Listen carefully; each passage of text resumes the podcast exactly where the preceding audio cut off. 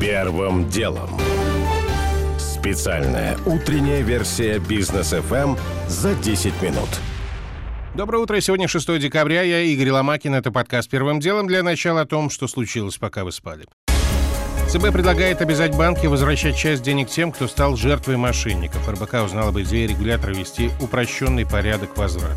Для этого гражданин должен уведомить банк о мошенничестве не позднее следующего дня после получения уведомления от банка о проведенной операции, после чего кредитная организация должна будет возместить жертве преступников сумму, которую установит Центробанк. Ее размер не указывается. При этом, если у банка низкий уровень антифрода, механизма по предотвращению хищений, то ему придется вернуть клиенту всю похищенную денежную сумму пишет РБК. На прошлой неделе ЦБ сообщал, что только за третий квартал этого года мошенники украли у россиян с банковских карт 3 миллиарда 200 миллионов рублей. При этом вернуть гражданам банки смогли только 250 миллионов, то есть менее 8% от похищенного.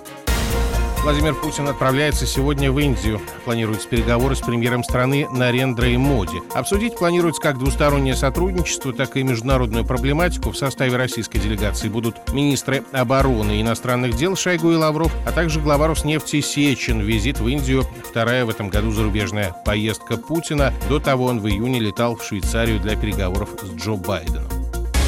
Завтра, кстати, у Путина онлайн-встреча с американским коллегой. Заявления о якобы российском вторжении на Украину не утихают. Глава Госдепа Блинкин заявил, что российская угроза для Киева очень серьезная и что США также заметили пропагандистскую кампанию против Украины в соцсетях. Занятно, что Financial Times со ссылкой на источники пишет сегодня, что страны ЕС сначала не поверили заявлениям США о возможном вторжении. И чтобы снять недоверие, американцам понадобилось раскрыть необычно много своих разведданных, утверждает газета. О ситуации важный комментарий Георгия Бофта в основной части выпуска.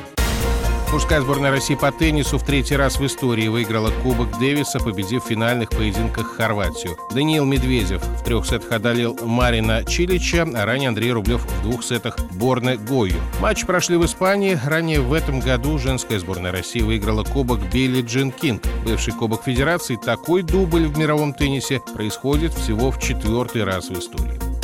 Олег Тиньков заявил, что рак крови победить невозможно. Бизнесмен принял участие в программе «Хак-рак», созданной Фондом борьбы с лейкемией, и свое нынешнее состояние назвал стадией борьбы. Тиньков при этом заметил, что другим людям, столкнувшимся с онкологией, важно посмотреть на такого же. О лейкемии бизнесмен сообщил впервые в марте прошлого года. Он пережил несколько курсов химиотерапии и трансплантацию костного мозга. Первым делом.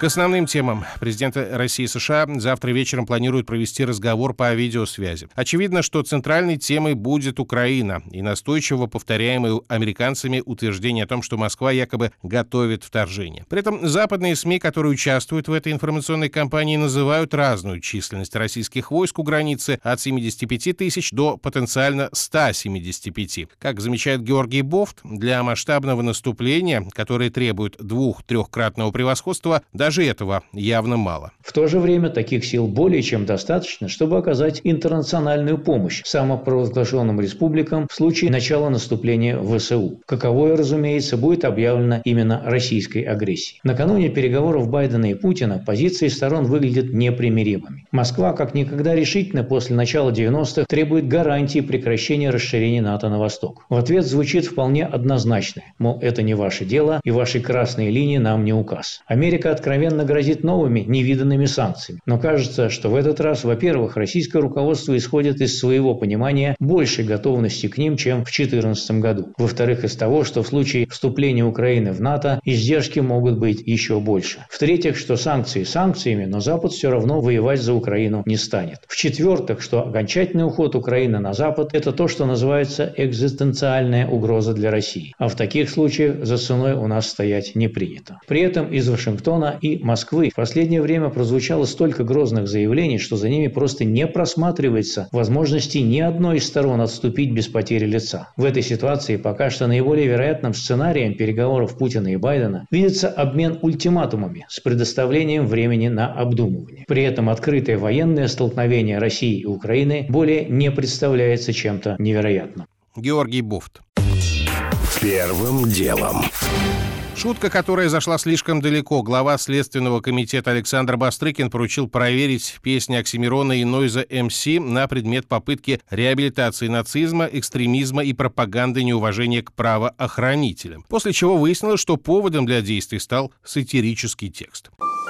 Подробности. Заняться проверкой песен Нойза МС и Оксимирона Александр Бастрыкин поручил главному следственному управлению СК. В сообщении ведомства сказано, что заявление группы патриотов появилось в одном из СМИ. В каком именно, Следственный комитет не уточняет. После публикации новости о поручении Бастрыкина, пользователь живого журнала Дмитрий Якушев заявил, что речь идет о тексте, который он разместил в ЖЖ еще 2 декабря. Если прочитать этот текст, текст становится очевидным, что это сарказм. О чем теперь прямо говорит Якушев, поясняя, что сообщение было вымышленным и написано специально, цитата, «в идиотской форме, как сатира на наше время». Есть ли в распоряжении СК какое-то другое письмо от какой-то другой группы патриотов, неизвестно.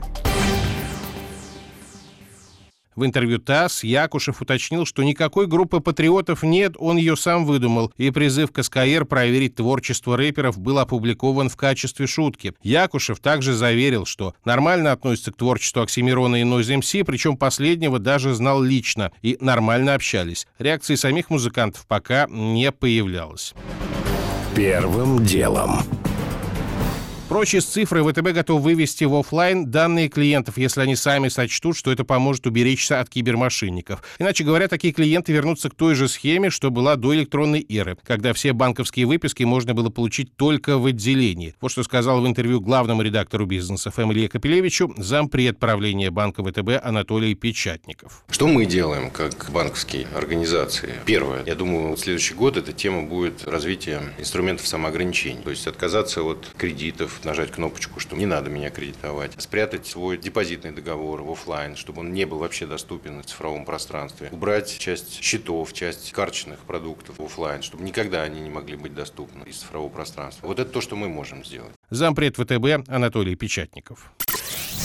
Первым делом. Россиян могут начать штрафовать за остекление балконов. Уже 1 марта будущего года вступит в силу обновленная редакция правил пользования жилыми помещениями, которая не на шутку всех встревожила. Норма подразумевает, что если по плану дома балконы и лоджии не остеклены, то для остекления потребуется разрешение, а без него штраф. Впрочем, глава коллегии адвокатов города Москвы АБС Антон Бакулин, изучивший текст документа, утверждает, что собственников квартир эти новые требования не коснутся. Эти требования включены исключительно только к пользованию пользованием жилым помещением по договору соцнайма, пользование жилым помещением по договору найма специализированного жилого фонда. А то, что касается пользования принадлежащим гражданам и юридическим лицам на праве собственности жилым помещением квартирного дома, данное требование не было включено в приказ. Поэтому я могу сказать, что новые правила для собственников жилого помещения не отличаются от действующих в настоящее время правил. А вот председатель Жилищного союза Москвы юрист Константин Крохин придерживается другого мнения.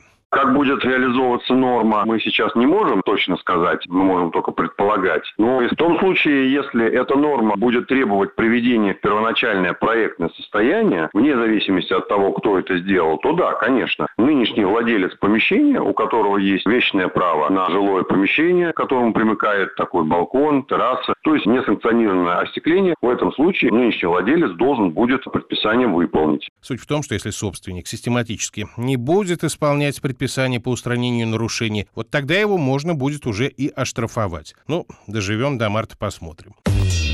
Первым делом.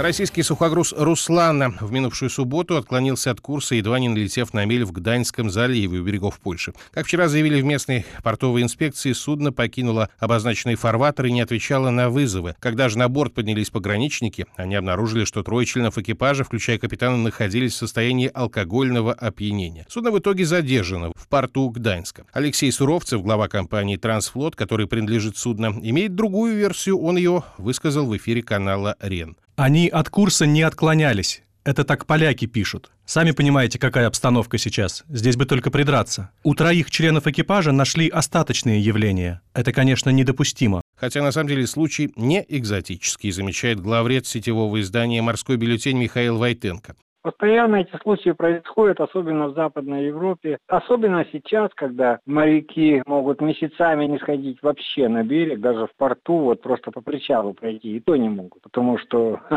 страшенная пандемия летает кругом. Это достаточно стандартная история. И вот после того, когда приняли совершенно драконовские меры против нетрезвых людей на борту, независимо от ситуации, какая сложилась к этому моменту, ну, о чем там говорить, если задерживают человека, которому не на вахту идти, ни судно прямо сейчас не выходит. Просто он в порту идет на борт судна, и вот он выпил там пиво, еще чего-то. И его за это хватает. Ну, это вообще ни в какие ворот не лезет. То есть людям буквально в прямом смысле запрещают жить нормальной человеческой жизнью. Поскольку остаточные явления никто не отрицает, экипаж Руслана, видимо, будет наказан за управление судном в нетрезвом состоянии. Также, возможно, штраф получит судовладелец, если будет доказано, что сухогруз сильно отклонился от курса.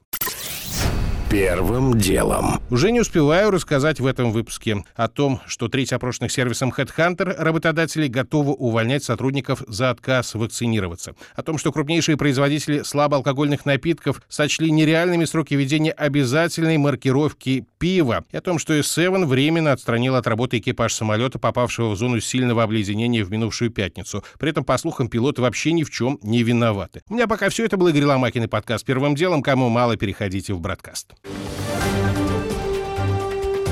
Первым делом.